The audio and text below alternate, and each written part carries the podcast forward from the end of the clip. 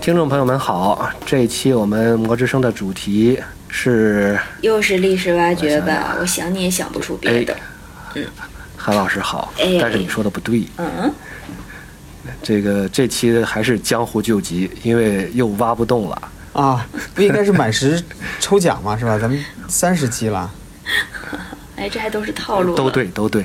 嗯，都对，都对。这一期这个历史挖掘也对，江湖救急是实际情况，这个满十抽奖是我们不变的承诺。真的吗？你没你不会囊中羞涩是吗？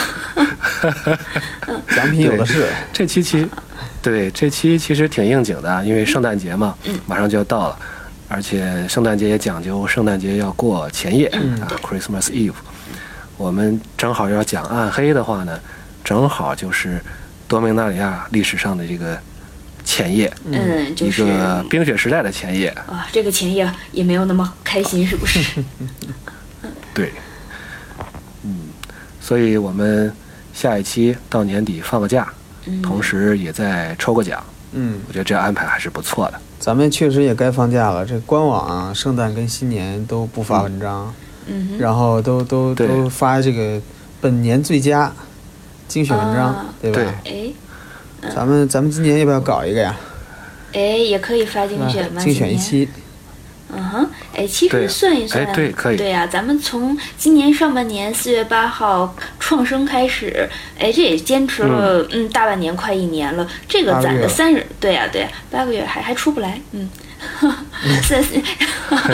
三三十三十七的话，其实应该我觉得休息一下还蛮可以，就是说有一个底子，我们可以去对哎推个精选，啊，不过顺便吐嗯槽一下，好像我记得在四月八号之前，我还接了一个叫做《卡拉德许设定集》的翻译工 作。对，设定集呢，对，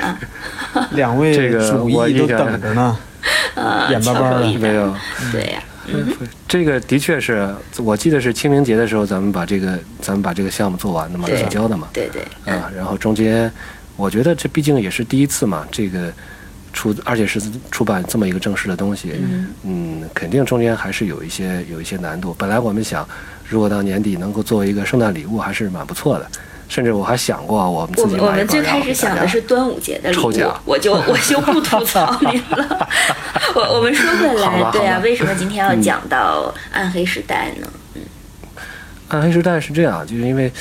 哎呀，实际上还是江湖救急。哎，因为咱们之前讲的古文明之战，它的背景故事呢，其实还是虽然说乱，嗯，但是呢还是比较丰富的，有漫画，然后有故事。 对，然后咱们讲传承呢，它里边儿这个背景故事，反正有没有背景的吧，就是像是天女散花，繁星遍布，天马流星，全有的有，有的没有，有的对，有的又这么长，而有的就像。哎呀，能不能不提老龙？我不想提老龙。嗯，我们没这人事儿拦着到时候掐了吧，怎么我老们没是人你？拦着你，对，怎么老是你？对，然后到了暗黑这个系列，嗯就只有一本小说，然后就没有什么特别值得挖掘的东西，哎，而且还又又有一点让我很郁闷的是，嗯这个暗黑的小说和这个背景叙述文字和牌面上的背景叙述文字，嗯结合的还比较紧密，嗯，所以我又不知道这个要写一期意境谈的话，该怎么写，所以嗯，说这又得又又来得聊一聊，对。等着我们给你挖点坑是吧？ 对，嗯这个我先许诺一下，这个给两位的圣诞礼物我已经准备要寄出了，这么好请各位这才不叫许诺，这是点着名的说你们准备好礼物 没？别让我揭，别让我揭不是穿不是你。对。呃有有我点仅解代表啊惑了 MTGCN，仅代表 MTGCN 翻译组，仅代表 MTGCN 电波科，仅代表 MTGCN 博士都，好的好的，谢谢大家。嗯，这个系列我我先从我还是从这个设计角度跟你聊一聊吧。这系列是嗯非常奇特的一个系列。这个咱哦上几期这个历史挖掘都说万智牌的这些古老的系列，因为这个时间紧迫，因为这个坑特别多，就是求了各种各样的人嗯来设计、来领衔设计。这个系列就是对，最离谱的一个系列，就是、嗯是他的这个 art director，就是艺术总监，嗯哼，这个叫 Jesper m i r f o r d 他去领首席设计的，所以说这个这个从设计团队来讲，这个这个系列就比较奇葩。嗯对，然后设计的时候其实是呃，他是希望能延续这个古文明之战的故事去接着讲的。但是实际上，这个刚嗯才对嗯段长也说了，他只有这一本小说。其实这一本小说还不是跟着这个系列发售的，是这个系列《嗯啊 The Dark》是九四年发售的，这个小说实际上都等到了对九九年才发售。呃，这么晚，所以说，嗯一开始这个《The Dark》就是黑暗时代这个背景故事，真的只能从这个卡牌上的这个呃意境文字上去去点点滴滴的去汇聚了，去去你自己去拼凑了。那么还有就是，嗯呃，因为这咱们刚才说了，它这个一开始这些系列呢都是呃东拼西凑的好几个团队共同的去齐头并进的去设计的，分别对设计的，所以说。这大佬的朋对友，大佬 A 的朋友对，大佬 B 的朋友，对，没错。所以说这个系列得从机制上来说，跟其他之前的一些其他的系列也没什么连续性，也没有什么延延续性。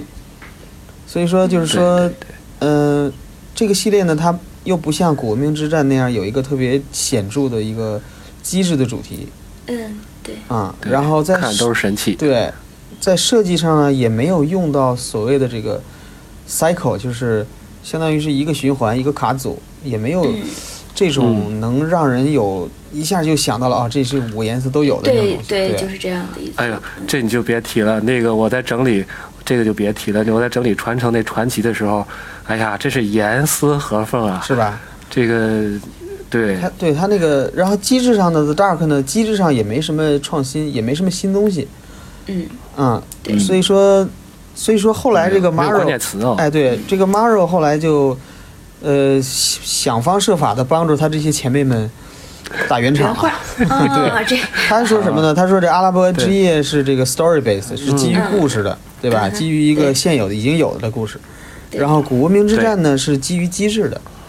嗯，然后传承呢嗯是基于角色的。哦呃暗黑怎么办呢？是什么都没哦有，它就是基于色调的。嗯，他说这个呢，色这调个 Jesper Mirfors 呢设计这个系列呢是为了营造一种黑暗降临的这样一种氛围。呃，说到这个，可以插一句题外话，就好比你评价一个女生，嗯实在五官上嗯你找不出优点的时候，你说她气质很棒，其实这是一样的、这种嗯 原则。对，评价就像评价这个万智牌单卡，说 EDH 可用，嗯实在没什么可说的了对 吧。嗯，对那哎对那你这样，郎大，你这样说的话，我觉得 Maro 真是一个能够干到现在，是吧？真是一个八面玲珑的人。所以以后你说，最后以后你说这种话，就是哎呀，你真不错，Maro 都夸你，对你就得掂量掂量，这个 Maro 夸你 是真心的吗？那那其实我倒是觉得，就是我我很喜欢看老牌的画嘛，就黑暗就暗黑时代，就是 Dark，他的画依然是非常非常吸引我的，而且就像郎大说的，他的氛围感营造的特别好，而且最重要的是，他开始营造出了一种统一的风格，在里边很多故事它带有一种就是。更偏水粉画的一种，呃，看起来很简约，但其实总感觉里边真有东西的。哎，他营造出这样一种风格，嗯对，这毕竟是一个艺术总监去设计的，对，所以说在这个插画上还是比较对把关比较严格的。对对，像我这种对没有机说到会这个玩老牌的人，就只能当一个视觉颜值 党。嗯，嗯， 说到这个 Maro 夸他，他当时说：“哎呀，这个系列是万智牌历史上，就是一个人完全包揽这个万智牌各个方面的一个系列。”嗯，你说这 Maro 多会夸人，是这个 Maro 顺便还夸了一下自己呢，他的这个他曾经提啊过这个这个 Yesman Mirfors 是万智牌历史上呃设计了卡一张牌，给一张牌起了名字，并且给一张牌画了画的人之一。那么另一个人就是他自己。之一，他他那个画就不忍一提了，是啊不是？这个这个 Maro 的画儿，嗯有兴趣大家可以在这个这个这个 Magic Cards Info 查一查 Maro 画过什么，这个我就不剧透了。嗯，足以堪足以堪称儿表童情节包儿，嗯这表情包儿的那种画。对儿童简笔画，我知道是哪张牌了。 对。那嗯我们说回这个卡面而言，就是它里边有很多的牌，其实很吸引我的，比如说像《殉道者之血》那张牌，嗯就是大的那种面部表情挡住嘴，就是挡住最能看出他整个神态的嘴，却把他的眼睛放在那儿，让你让你不知嗯道，就是他这个简约画风中，哎，可能会透露着很多的故事，还有包括像，呃，之前有两张尘归尘，土归土。对啊，这两张我觉得他对那个画风实在是，就是把黑暗和一种末世之后的百废待兴的那一种萧条感啊，就画得非常非常好。而他像包括像《殉道者的哭嚎》吗？这一张应该怎么叫？啊，就这一张排的，嗯是火形柱，这个很典型的用了火一形种、柱上对对一种简笔画的这种风格，就是走的是一眼就能感觉是欧洲的中世纪那种黑暗的小镇。对，就如果嗯要是有听众朋友恰好读过呃美国的历史学家房龙所写的一本书叫《宽容》，大家可以下看一下《宽容》之中的那种插画，那种言简意赅却让你觉得特别有历史感的插画，其实跟这个是哎。很相得益彰的，所以其实，嗯，反而说从画面上很棒，但是至于说这个故事啊，差了五年，这个这真的是让人觉得嗯有一点点很尴尬，而且尤其是万智牌的小说，就是哎，非常嗯的良莠不齐，就一啊点系统都没有。对，更何况就是很多小短片，可能我们现在连数都查不过来啊，这这个是很让人郁闷。这么看的话，暗黑只有一本小这说，个不要啊倒是做了一个哎好事儿。嗯嗯，呃，这个倒不要怕，我觉得咱继续给给继续做广告啊，就是说嗯这个嗯丝巾整理整理丝巾路，实际上就是为了为了这个目的，呃，长篇短篇都把它放在一块儿。但除此以外呢，再做个广告啊，就是我在豆瓣儿还在还做了一个就是正式出版物的一个斗列，因为这些都有有这个 ISBN 书号的嘛，呃，当时这里面还能还是可以比较系统的查这个这个小说的，啊嗯嗯，关于这本书，咱们刚才说的这个黑暗黑，呃，也拜这个韩老师的帮助帮助啊，就我觉得这个小说的《Gathering Dark》这本小说翻译成《暗黑忌讳》还是比较比较贴切的，因为在台湾也有人翻译把它翻译成《暗影剧集》，嗯实际上，嗯，这这三部曲《The Gathering Dark》，然后第二部叫《The Internal Eyes》，第三部叫《Shattered Alliance》。这 嗯三这三本书刚好对应的就是《The Dark》、《Ice Age》和这个呃哦 Alliance，嗯同盟同 Alliance 对同盟嗯，对就是暗黑、冰雪哦冰雪时代的同前两盟个系系列列这，三部对。哦，这样。对，嗯，呃，我倒是前两天把这个小说写了梗概，然后发在发在这个魔法绵羊的你公你是公不号上。是得说到时这候嗯个会嗯打了两个广告还这嗯么贴切？然后我们应该说此处有掌声嗯是吗？哎毫毫无痕迹 的这个把这个就广告口 PS 口播进给去说了，完了， 嗯对， 就是对，别还没给钱吧？ 没，嗯，没事儿。呃这样的话就说，呃，我想说的就是，呃，这个故事其实从几个方面来看，嗯嗯，还是挺有意思的。当然，咱们要不咱们就这样说吧，咱们就，呃，一方面儿咱们谈谈这个系列在产品方面儿的这个这这个这个意义，另一方面儿咱们也谈谈这个时代在暗黑时代在故事中的这个这个意义。嗯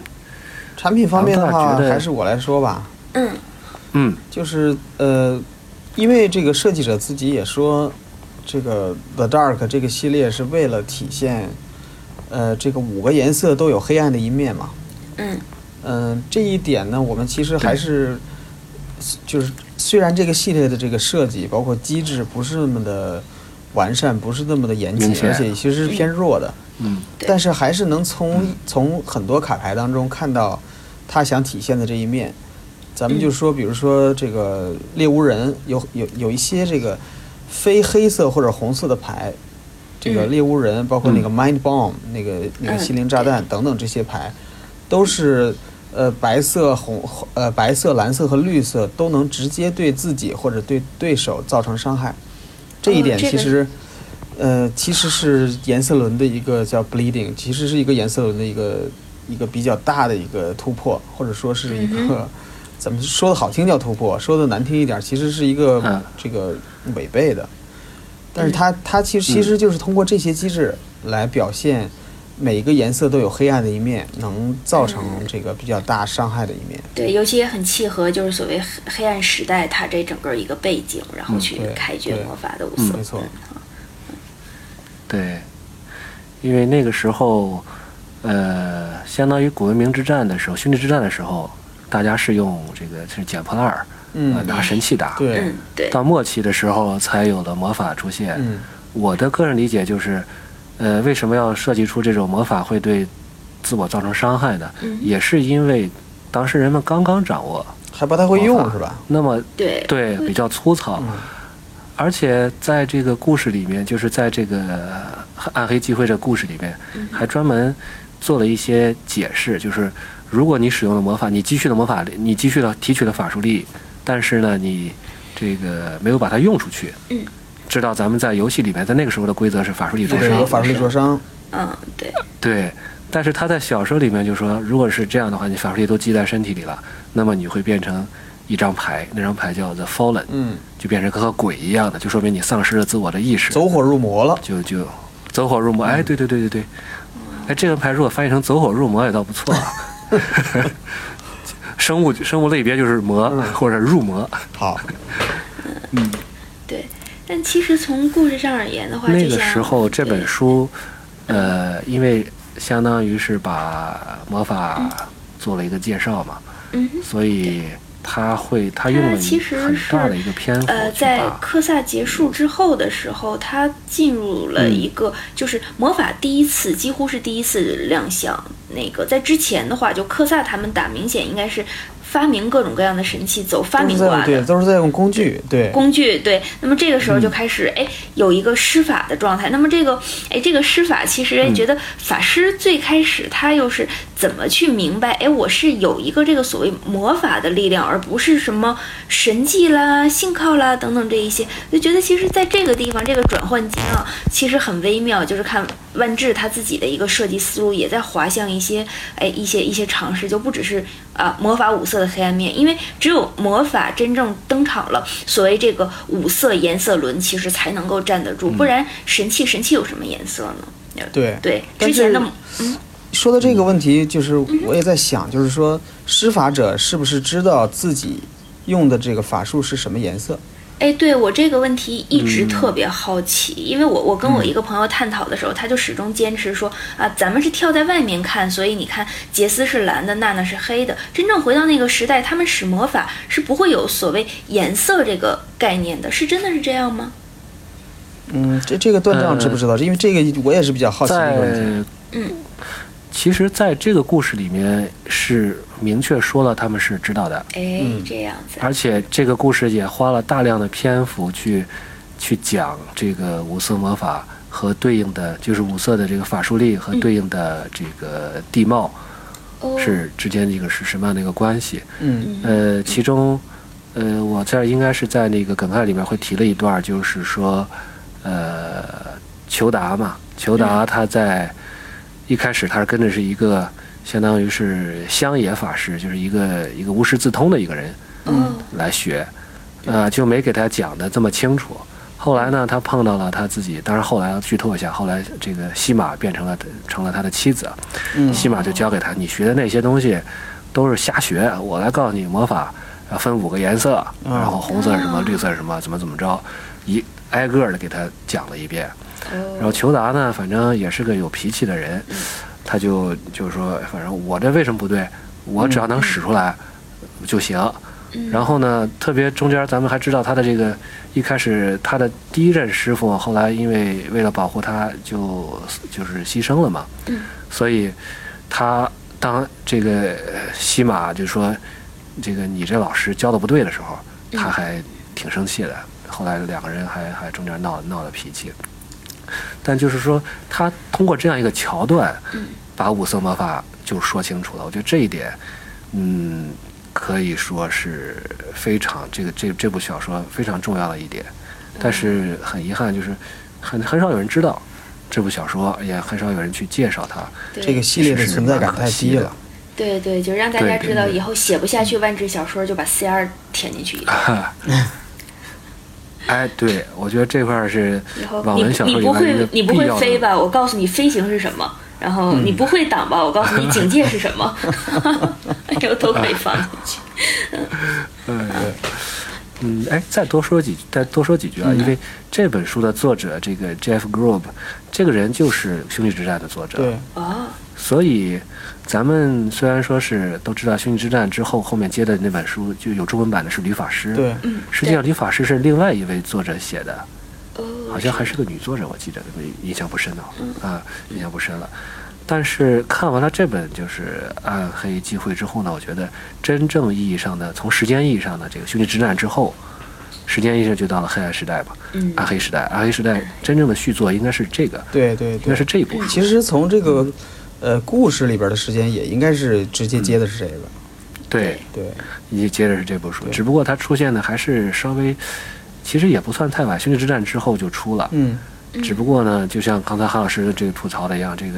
这个万智牌，这个这个比较没大有系统，这个小说万智牌小说没大有系统，没把这个把它编到一起。嗯，对，呃，而且呢，你像吕法师是实际上讲的是克萨的故事，对，嗯实际上对，这个时代的故事呢是放在这里面讲的，而裘达呢又是克萨的后人，所以嗯多厚？这个呢就是多厚啊！对，对我们很好嗯奇多厚，所以啊就是多后克萨的儿子叫哈尔滨是吧？啊哈哈哈， 我怎么喜欢喝啤酒的那种，接接接接不下去了？裘达应该是这个哈宾的后代。啊，这样。如果如果嗯科萨的儿子叫哈尔滨的话，那他的后代应该叫纳西利。嗯，我觉得哎这个这这个段子是不是太冷了？有点太冷了。不是好，不是，到我我我就这我这个听我的听我的，好的，这个两两位两位长老收拢神通收拢神 通，这个呃克萨和哈宾这没错，哎，当然这个不好说啊，哈宾有可能是私生子，可能是是凯拉和米斯拉的啊，嗯这个咱们上次存疑过了，嗯呃，如果这条线是真的话，他后人还有一个叫贾希尔的人，哦，哦贾希尔这个人的名字出现在一张牌上，就是菲尔格西亚之门，嗯哦，这样然后这个人打开了菲尔格西亚之门，然后留下了一本日记就消失了。嗯当然，在他留下日记之前，应该是留下了子嗣，那就是裘达的裘达的这个血脉。嗯，哦，这样子啊，所以在这个故事里面，嗯这个梅西尔就是想利用裘达去破解菲瑞克西亚的，打开菲瑞克西亚的通道，破解贾西亚日记的秘密。嗯，哦，所以就是这么一个这么一个目的。嗯哼，所以说这个咱们现在看后面这个兄弟之战的小说，其实嗯，呃算是接着这个呃古文明和这个 The Dark，其实是帮他填坑的。对吧？其实这个嗯对古文明跟 The Dark 把这个故事大概写了一个框架出来，嗯，对，对，嗯，后面去这这这么多部小说，大概有这个五六部小说去给这个框架去填坑。嗯，嗯，我有一个观点，就是说古文明，就是说《兄弟之战》这本这这本小说，实际上是一个，只能说是一个前篇，嗯嗯，因为到了就是《暗暗黑忌讳》这本书的时候，才真正把这个多重宇宙，或者说那时候可能只叫多米纳里亚吧，对嗯这个魔法体系建立了起来，哦，这个五色轮系统，嗯而且他还详细描述了这个呃这个施法的这个过程。嗯嗯嗯，啊，相相当当于于是是这个 flavor 这个意境跟这个游戏的这对个玩法是怎么对应起来的，对吧？对，就是就是让玩家对对对更对有对一种自己是大法师，哎，可以去嗯释放魔法的这个感觉，嗯对，他就给你一种解释，嗯呃，就相当于是说，我记着 Maro 好像说过一个什么，呃，法术力系统万智牌的四几个啊支柱，金三角法术呃，嗯他管这个叫金万三啊这个这个万智牌的金三角嘛，一个是这个 TCG 的概念，嗯嗯，一个是颜色轮，嗯一个是法术力系统。嗯，嗯，对，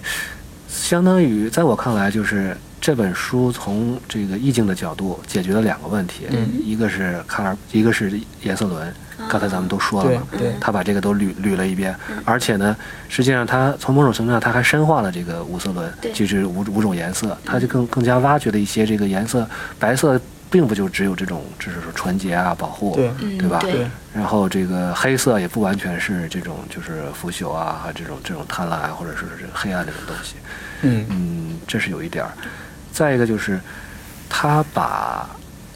这个法术力系统做了一个很好的一个解释。他是说，法师在施法的时候，你思考你的家乡，思考一片土地，然哦，后建立起连接，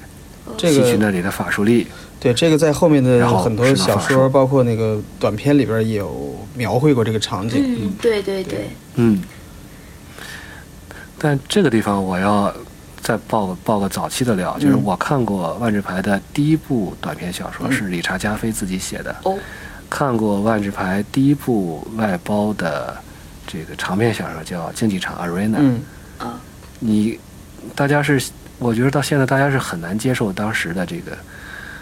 设这定嗯两个这两个这个设设定的，这是在一九九四年对万智牌刚对创立的时候，嗯呃，在长篇小说里面，竞技场里面，嗯，法术每个法术师身上带有一个挎 包，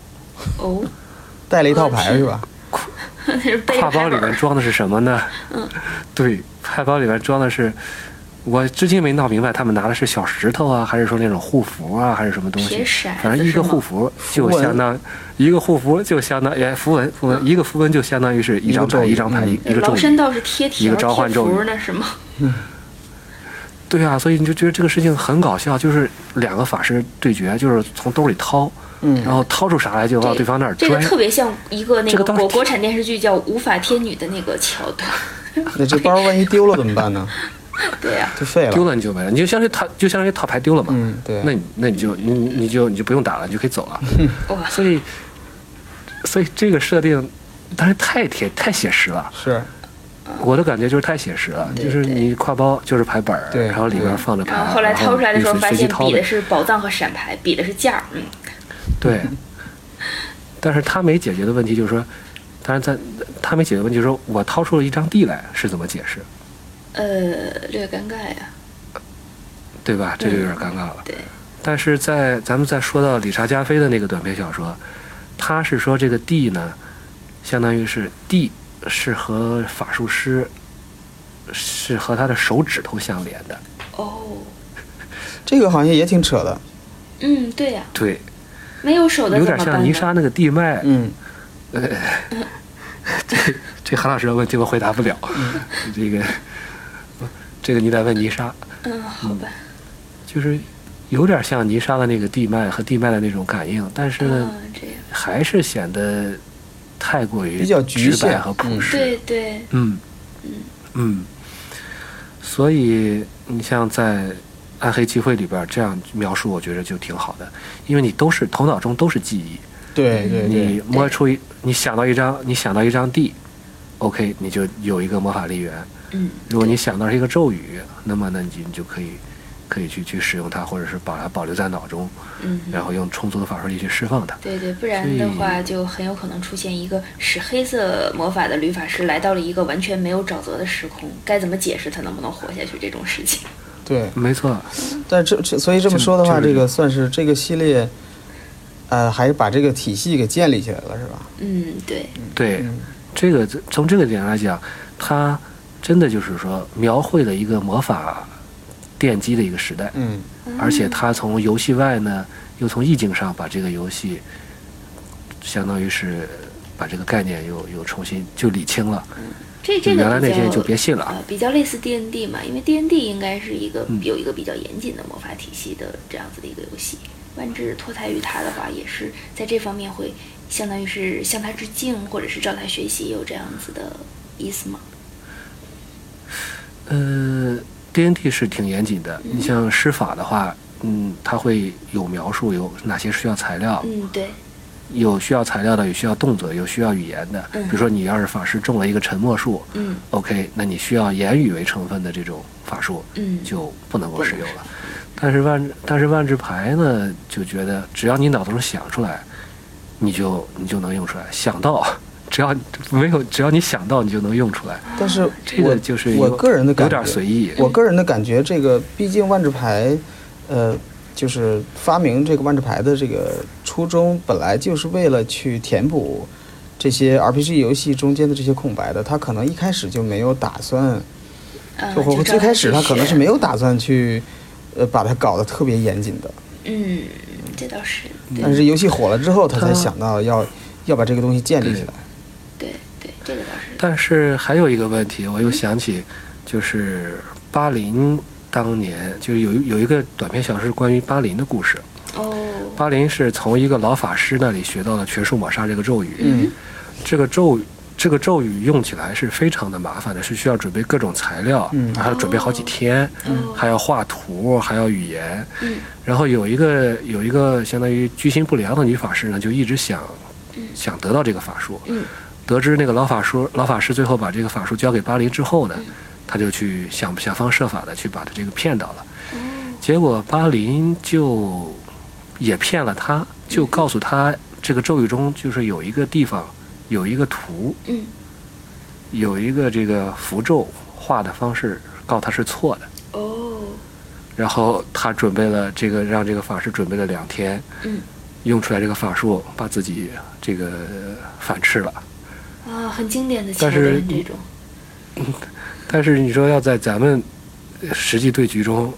放一个全身瓦煞，只要你有肺，对这就是分分钟的事儿。对嗯对，你要说需要两天，我再把这个法术不是用出来，你你甚得至这我还么要再想画个图儿。嗯全数抹煞是一个巴菲的咒语，你想达到这个巴菲，你你对其实想还是攒要这个花一点精过力程的，对。对，其实你攒这个法这术也力不过是程说就完类似于全两你一下就天。是用出来 了，对，对对，是这这倒是嗯，好吧，这这还是说得通的。是，这还好吧，还是说得通的。嗯，其实这个系列还想说的一点就是，好像是大家感觉很遥远，黑暗时代、魔法刚刚出现的时代，嗯是，但实际上，它已经以某种方式重新回来，就是重新在大家面前出现过一次了。嗯，时间漩涡，呃，对，一对一个对06老年系列疯狂的重新设计加洗牌的一个系列。对这个时间漩涡，这个就比较，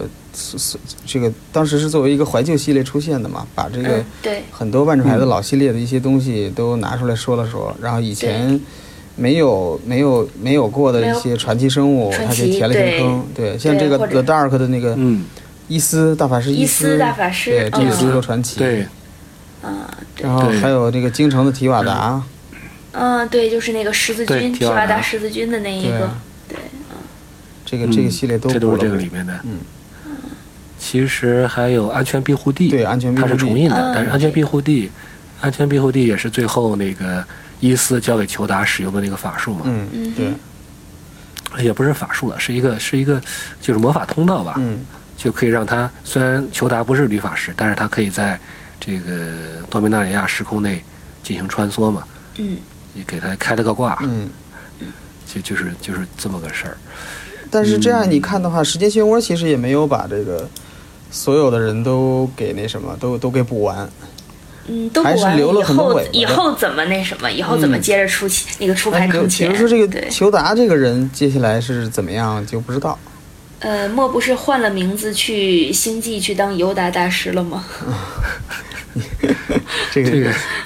韩老师今天你真寒啊！ 有 吗？很冷吗？太很冷了冷吗？冬天 因为东北嘛， ，win win winter is coming，对，嗯嗯，对你你这是 winter is coming，你这很有圣诞很有节庆气氛 啊。但是这个最近这个咱们做这几期这个历史挖掘，嗯呃，都不由得让我联想到咱们明年又要回东北纳里亚了。是的，所以说以前留的这些小尾嗯巴，我总感觉可能会有一部分在这个这个多米纳里亚去对去去收一收，或者你说看，去你开看，新官坑方。都没有说现在就把多明拿出来当噱头。咱们这几届，这这几期一直在嗯提，就官方该给咱们广告这，说明什么呢？说明我们老了，说明咱们是真 爱。对，一直在嗯怀旧。对，是这样。不，说明我们有料。嗯嗯，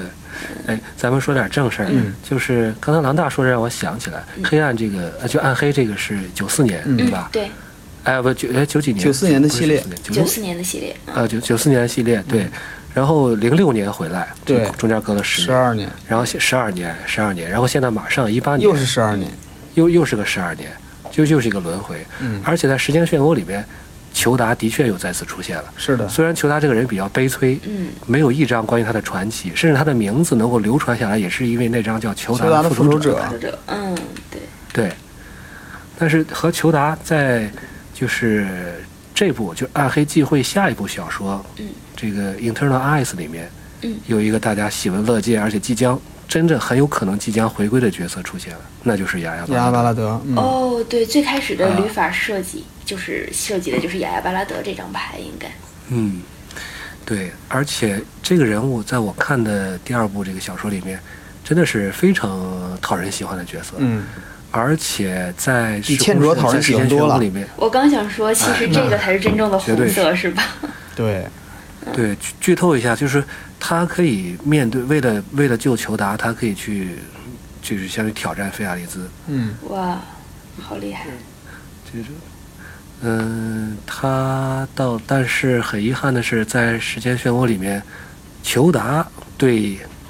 老妖怪裘达对另外一个老妖怪尤伊拉 说，这嗯，个咱们私奔吧。尤这，呃不，说雅亚巴哈德死了，哦，嗯啊，实际哎上并不知道他但死是没呢死。对，对，但是尤伊拉说，根据我的记录没有死，对，哎所以我就很怀疑裘达这个目的。还是要裘私达奔。是，因为裘达觉得他我裘达和雅巴德被认为是一对儿，嗯在这个在西马去世之后，嗯他俩被认为是一对儿。嗯然后呢，裘达对尤伊拉在那个时候呢又有点意思，呃，其实我我说句题外话，就是这个一方面儿告诉新欢自己的旧爱或者是正妻已经死了这个套路，在现实万智牌中，嗯就是在牌手中其实是、我不能说屡见不鲜啊，但是据说我有我有耳闻是肯定有过这样人的，对，就是嗯，明明自己有妻子有家室，然嗯后背着不说出来，然后去找其他女牌手说，哎，其实你看我是单身的，哎，原来其实这个根儿从这儿来的，不行，你这这个这个牌一定要你有设计点出八来卦这啊样。没有没有，哦我只这个是是我只是说一下，就偶尔偶尔听听说的、听闻嗯的，偶尔说一下。对，咱们说回来，说说回来正那个正题，嗯，多明还是一哎这个个很让这人个期再待的。再说一句这个，的确是这个事实，这是这个现实有时候比故事精彩更多传了奇啊。 嗯，对，嗯所以这个到底雅巴断章这德一系列还有什么想说的死没吗？死你这个文章有没有谱呢？不啊是 freestyle 吗？什么？我说咱你这咱个们不是咱们不是啊，什么文章？你不是要写一个这个什么文章？啊？你不是要写一个历史什么挖文掘的章吗？我觉得，我这这期我倒是真不大不是特别想写了，因为我觉得好像咱们刚才这期基本都挖完了，嗯，又是把我俩拽起来给你当免费 劳力。没有没有没有，我我会我会在我会在这个呃给两位的礼物中多加个鸡表腿达儿我对两位的感谢，对，画一个鸡腿，钱留下就行，鸡腿儿就免了。嗯、啊，还有一个事情，咱们还欠观众一个交代，就是到底抽奖嗯抽什么？嗯我觉得就因为上次我不是要卖书嘛，嗯呃，除了有一位朋友他联系我特别早，嗯就把书就就给他卖给他了，但是后来呢，我在想，正好借着三十期的机会吧，就送几本儿，嗯抽奖送几本儿《兄弟之战》好了，嗯，这样的话呢，嗯，当然上一第一位朋友，我们相信郎大，其实咱们也有一个美丽的误会啊，是也给他也给他有交代，也有一个纪念，所以说我觉得也挺也这种这种做法应该也算对得起他吧，嗯所以呃，这期我想我们送上个抽三十期嘛，我可以应该我可以送出三本书，送出三本《兄弟之战》嗯然后欢迎大家继续用我们原留来言的这种方式留言，嗯留言，对，留言，然后我们来进行抽奖。嗯，呃，三本儿的话怎么抽呢？咱咱们仨仨一人选人一个，一一人选一个呀。啊啊，那这样更好了。嗯哎呀，绝对没有黑幕，嗯特是这别样公的正。绝对没有很对。那你就可以自己选，是选你自己最喜欢的呢，还是说你自己抽一个，是吧？嗯我对们这种可以方式。咱们咱们三个人可以放矢自定，嗯，那对，嗯好，好，这那就是我们的贺岁片。 OK，啊 OK，好， 那咱们今天就这个二零一八年再见了。好，那各哎，位还真是，嗯好二像还真是二零一八年，只要不是多明纳里亚再见就嗯好。啊！一说怎么有点伤感了？不行，气氛要调回喜悦的来。嗯，然后我们有对对下一年还是有一个很好的展望，那就下一好的年再见。嗯，好，好，嗯王大拜拜哎最后配个喜羊羊的曲子吧，拜拜。拜拜。拜拜。好，